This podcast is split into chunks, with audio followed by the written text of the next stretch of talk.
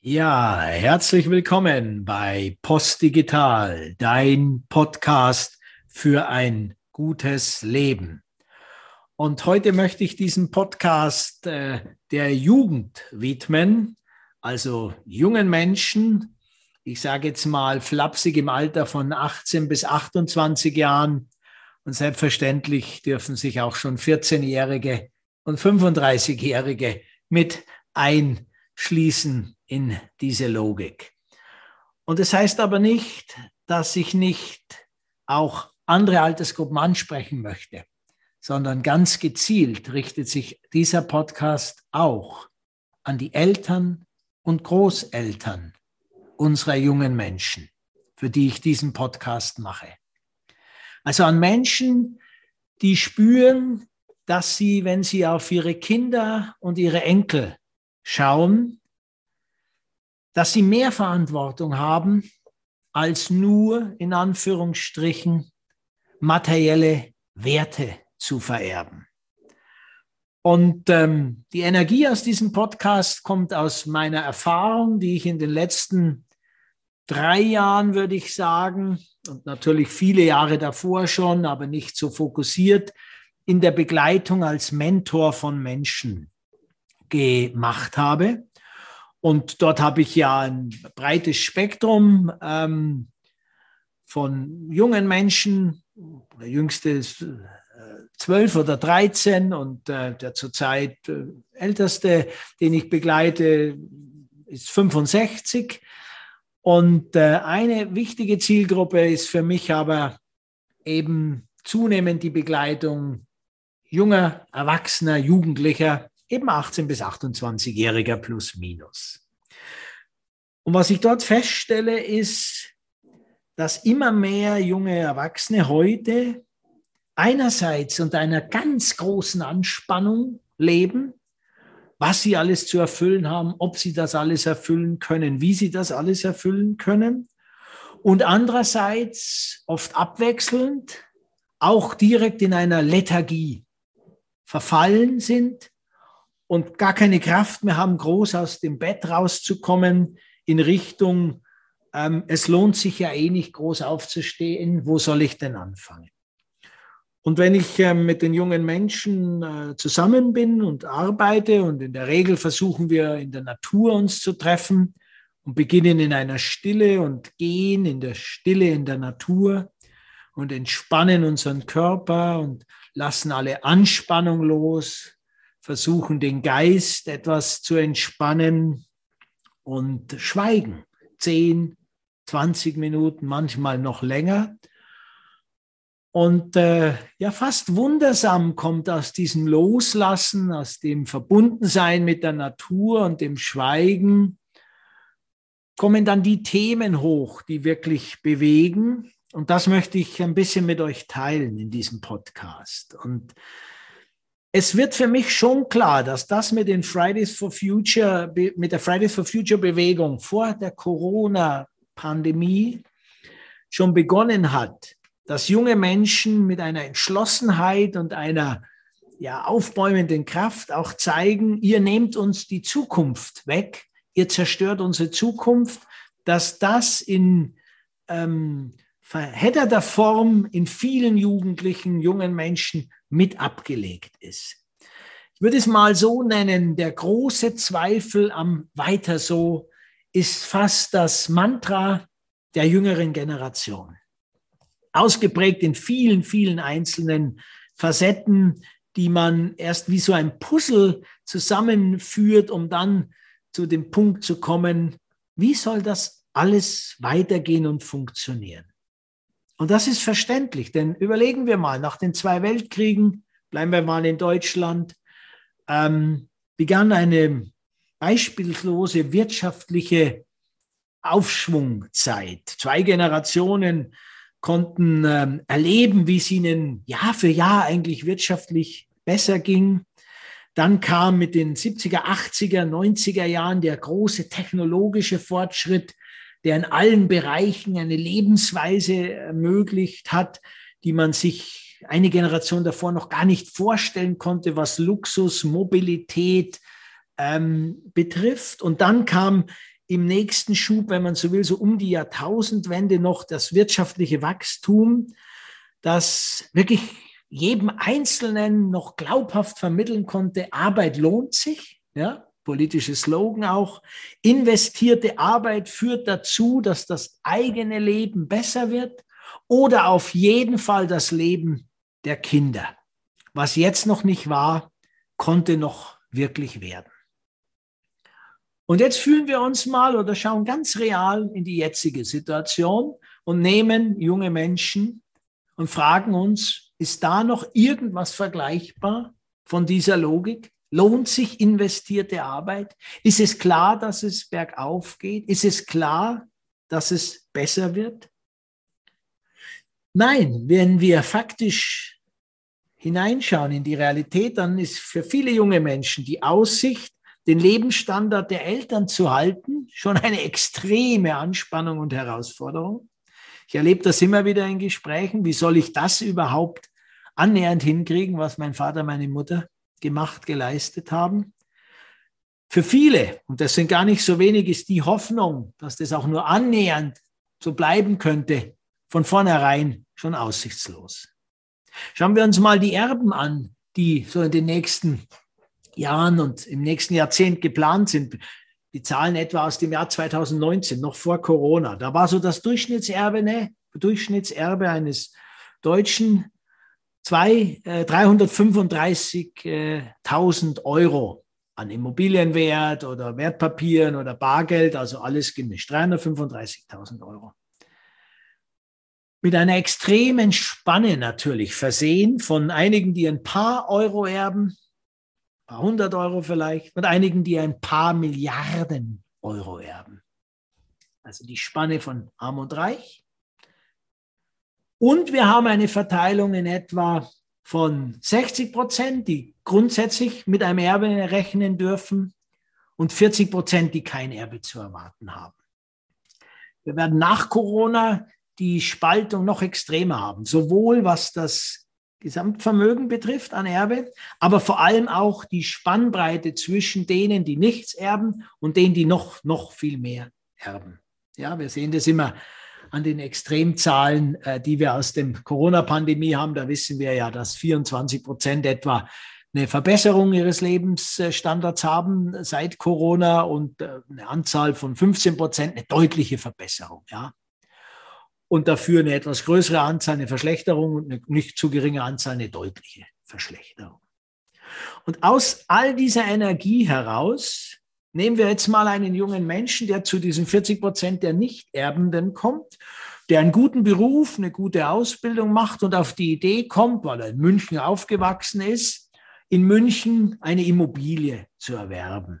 Vielleicht will er sogar mit einer Familie äh, mit ein und zwei Kindern, durchaus ein normaler Wunsch, äh, sich eine Immobilie erwerben. Dann schlägt er die Anzeigen auf und dann landet er bei einem kleinen Reihenmittelhaus mit 100 Quadratmeter Garten, Gärtchen, bei eineinhalb Millionen, wenn er Glück hat. Eineinhalb Millionen Euro. Und dann schauen wir mal auf die Einkommenspotenziale, die ein gut durchschnittlicher Mensch generiert. Sagen wir mal, er ist in der Erwerbsarbeit vom 25. bis zum 65. Lebensjahr, 40 Jahre lang, brav, erfüllt er seine Pflicht und hat mit 25, sagen wir mal, zweieinhalbtausend Euro netto, mit 65 dann 5000 Euro netto, beides schon gute, solide Gehälter. Und er kann im Durchschnitt, ich meine, wir machen es uns einfach, 1000 Euro im Monat zur Seite legen für seine Immobilie. Dann sind das 1000 im Monat, dann sind das 12.000 im Jahr, dann sind das 120.000 in 10 Jahren, dann sind das in 40 Jahren Erwerbsarbeit etwas gerundet 500.000 Euro. Und sein Reihenmittelhaus kostet 1,5 Millionen. Und genau an dieser Realität spüren wir, wo die große Lethargie, die große Depression, wenn man so will, jetzt nur mal an dem Beispiel aufgezogen, durch eine ganze Generation und über eine Gesellschaft sich legt. Klar, in der Praxis sieht das anders aus. Man hat irgendjemand und vielleicht erbt äh, doch einer der beiden was. Und jetzt sagen wir es mal einfacher, dann sind es halt nicht die eineinhalb Millionen. Dann bleibt der alleine in seinem Leben und dann äh, reicht eine Wohnung mit zwei oder drei Zimmern für 500.000, 600.000. Naja, dann schafft das halt vielleicht gerade als Erwerbsarbeiter für ein Leben lang braver, tüchtige Arbeit, das abzubezahlen. So, aber so einfach ist es ja nicht, weil die Komplexität ist ja noch viel, viel extremer. Es ist ja nicht so, dass man brav arbeitet und dann sein Leben genießt und halt irgendwo schaut, wie man mit seinem Geld auskommt und alles ist gut. Denn was die Generation der jungen Menschen an Herausforderungen hat, ist ja der Klimawandel, die aufflammenden Kriege überall in der Welt, diese extremen Unterschiede zwischen Arm und Reich, die Migrationsbewegungen, ja, eine Million, zwei Millionen, zehn Millionen Klimaflüchtlinge in den nächsten 20 Jahren sind nicht unrealistisch. All das ist ja Energie, die schwingt in die äh, Seelen und in die Psyche und in die Realität unseres Lebens hinein. Und dann können wir weitergehen und schauen uns mal an, äh, wie die Renten sicher sein sollen. Staatsverschuldung, arm und reich, wie schon erwähnt die Plattformökonomie, die durch die Digitalisierung auf uns alle wartet. Also die Digitalisierung einerseits äh, die Effizienzsteigerung jedes Berufs und damit das Thema der Arbeitslosigkeit und dann aber als zweites die Plattformökonomie, das heißt äh, dieses vermeintliche Geschenk, das wir bekommen im Sinne von ähm, jede Dienstleistung kann weltweit vermarktet werden ist natürlich in Wahrheit so, jede Dienstleistung steht im weltweiten Wettbewerb, solange wir im Wettbewerb unterwegs sind. Und das sind wir heute noch ganz stark. Und in der Logik muss die Jugend ihren Platz finden, mit all den Themen, dass die soziale und ökologische Umwelt bei Weitem äh, keine Sicherheit mehr bieten kann. Und in dieser Logik heraus entsteht dann das Gefühl, es ist doch alles nicht mehr zu schaffen. Es ist doch sinnlos, sich hier wie wild für ein praktisch nicht erkennbares Ziel zu engagieren. Und das führt dazu, absolut nachvollziehbar, dass ein Weiter so zunehmend hinterfragt, abgelehnt wird und gleichsam aber überhaupt keine Perspektive erkennbar ist, wie es denn weitergehen kann.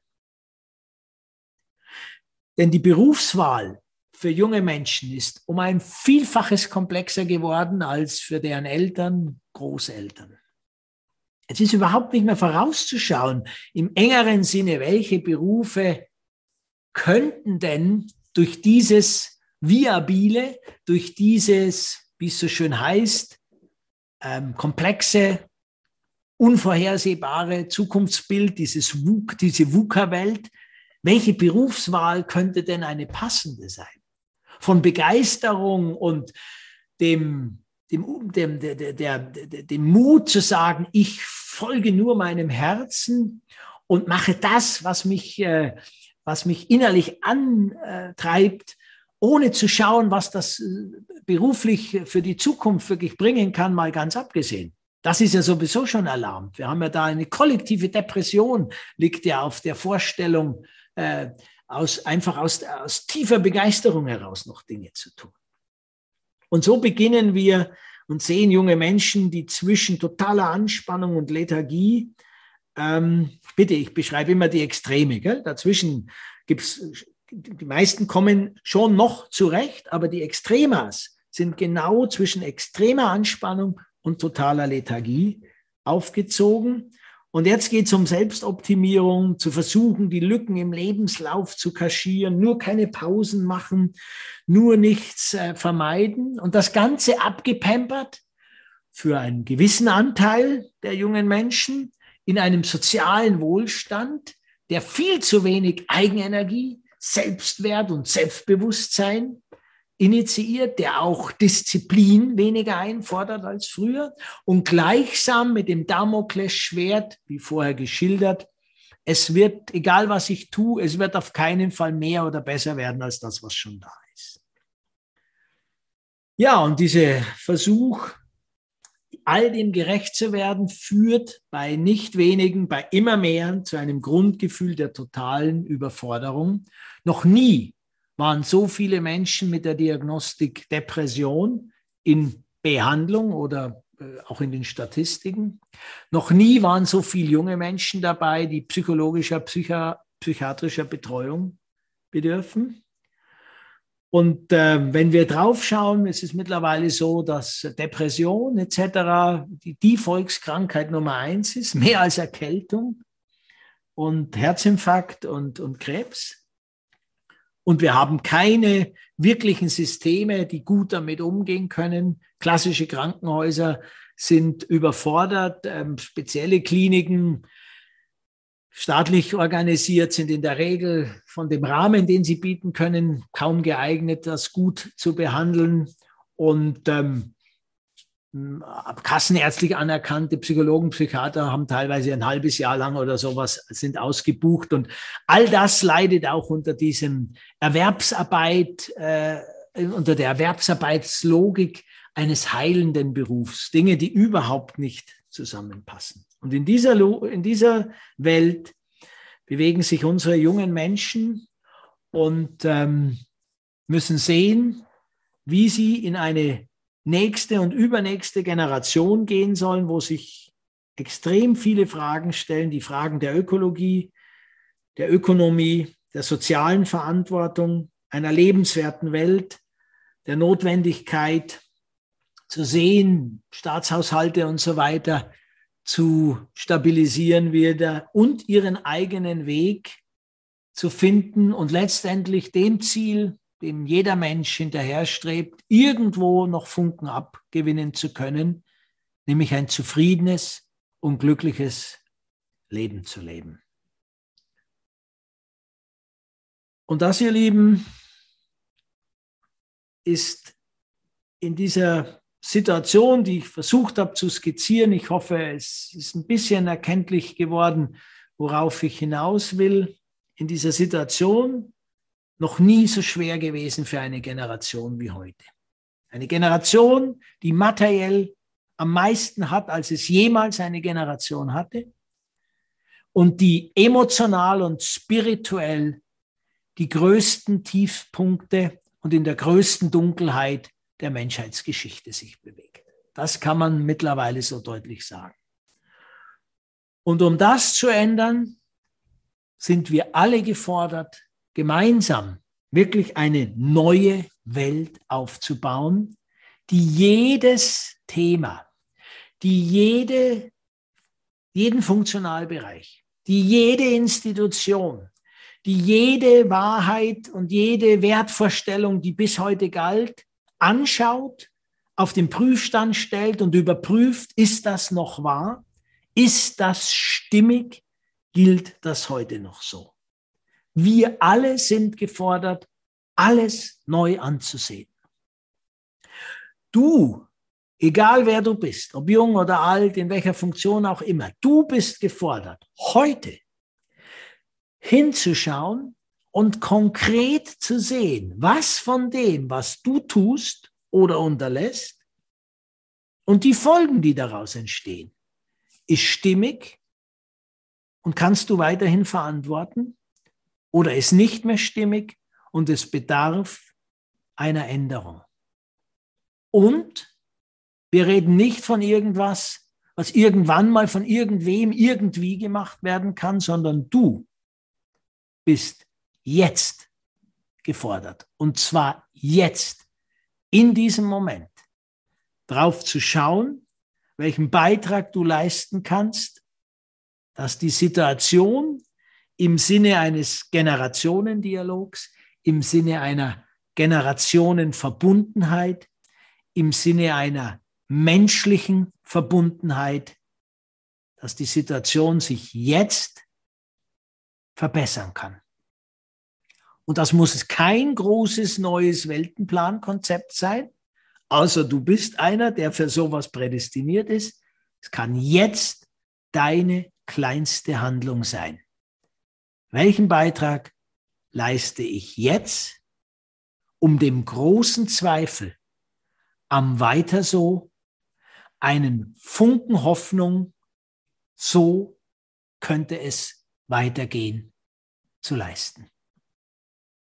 In diesem Sinne, eine gute Woche mit dir verbunden. Dein Andreas von Post Digital.